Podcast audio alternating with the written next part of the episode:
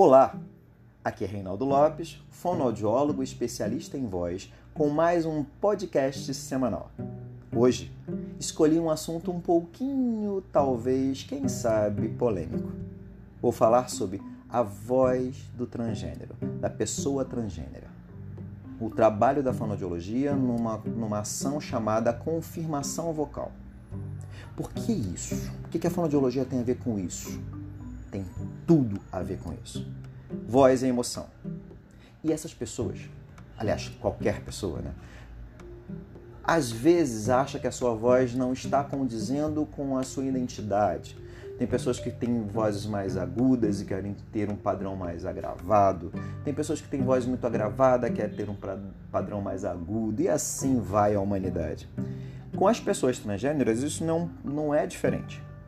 Mas aí tem uma, uma questão um pouquinho mais é, complexa, porque envolve muito fator social, de aceitação de si próprio, da aceitação do, da sociedade para com ele, enfim. É uma discussão interessante e muito intensa, e muito atual. A identidade de gênero, ela acontece aonde? Ela acontece no meu cérebro, é como é, é na formação da minha mente, do meu pensamento, das minhas emoções.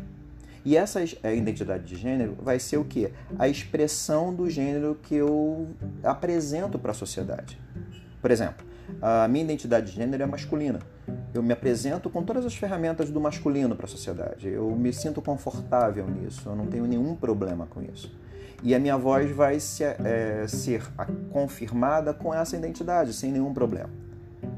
Mas acontece de pessoas que nascem num, num aspecto biológico, num, num sexo biológico, mas sua identidade de gênero está construída num outro aspecto.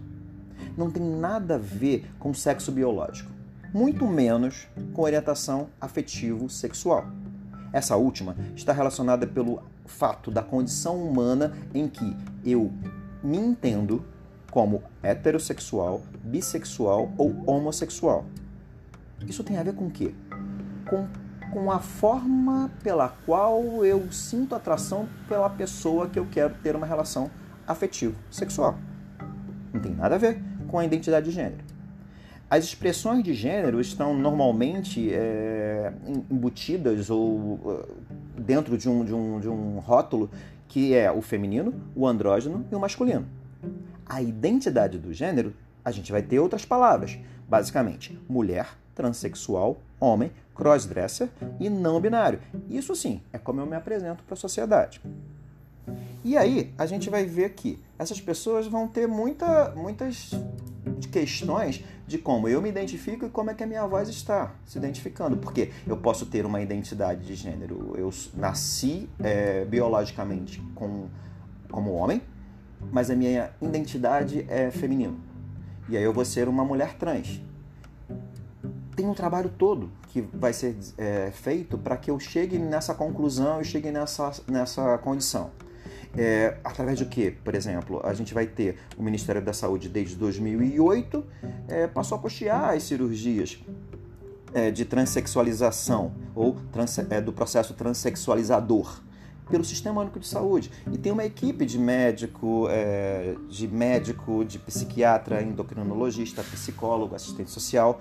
O fonoaudiólogo não está na portaria, mas ele está, na verdade, na vida dessas pessoas, já está tá nesse processo. Ele vai ajudar nesse processo. Por quê? Porque essas pessoas vão precisar é, entender como é que a sua identidade atual vai poder estar mais confirmada por meio vocal. Porque voz, voz é o que, gente? Voz é emoção é o resultado de uma função neurofisiológica que nasce com a gente. E essa, essa, essa, esse resultado constrói a minha personalidade, revela aspectos relacionados ao meu estado psicoemocional.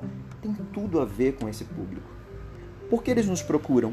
Porque eles precisam entender como é que a sua voz vai ficar com aquela nova identidade, com seu novo nome, com seu novo nome civil ou seu nome social? Eles estão preocupados com isso porque muitos deles têm formações boas, formações de, de terceiro grau, e que quando, quando a sua vida se transforma, eles quase que perdem tudo que tiveram até agora. Porque a sua identidade é, não combina com a voz. E o que, que o fonoaudiólogo faz? Ele vai acolher essas pessoas, vai ouvir essas pessoas, vai entender seus anseios, vai entender as suas necessidades e vai buscar nas ferramentas da fonoaudiologia é, apresentar recursos para que essas pessoas possam fazer com que a modulação vocal fique é, confirmada no gênero que ele se entende. Isso é o mais importante. O profissional fonoaudiólogo está preocupado com essas questões. E é esse o trabalho que a gente faz. É, eu faço parte de duas ações. Eu tenho uma ação junto com a Clínica Escola de Fonoaudiologia da Universidade Veiga de Almeida, que fica ali no Centro de Saúde Veiga de Almeida, na Praça da Bandeira, aqui no Rio de Janeiro. Um projeto que nós temos lá é chefiado por um fonoaudiólogo amigo meu, o João Lopes, já faz uns três ou quatro anos, se não me engano. E nesse projeto a gente faz o acolhimento desse público.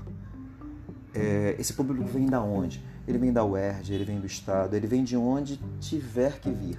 E nesse projeto o atendimento lá é gratuito, por incrível que pareça. Uma instituição privada ter um atendimento gratuito, mas a instituição acredita nisso. Acredita na diversidade humana e isso me faz é, ter muito gás para trabalhar lá. Além disso, é, eu, João, a gente também atende é, esse público no consultório, lá no Núcleo Ateliê Arte da Voz, lá em Copacabana. A gente quer cada vez mais a visibilidade dessas pessoas, elas se consideram invisíveis. Se consideram invisíveis por causa da sua voz, quando não está confirmada no seu, na sua identidade de gênero. Nosso trabalho é fazer com que essas pessoas consigam alcançar esse estado de reconhecimento. Se você estiver nessa condição, procura a gente. Você já sabe meu WhatsApp, não sabe? É aqui no Rio, é 21 99 115 0231.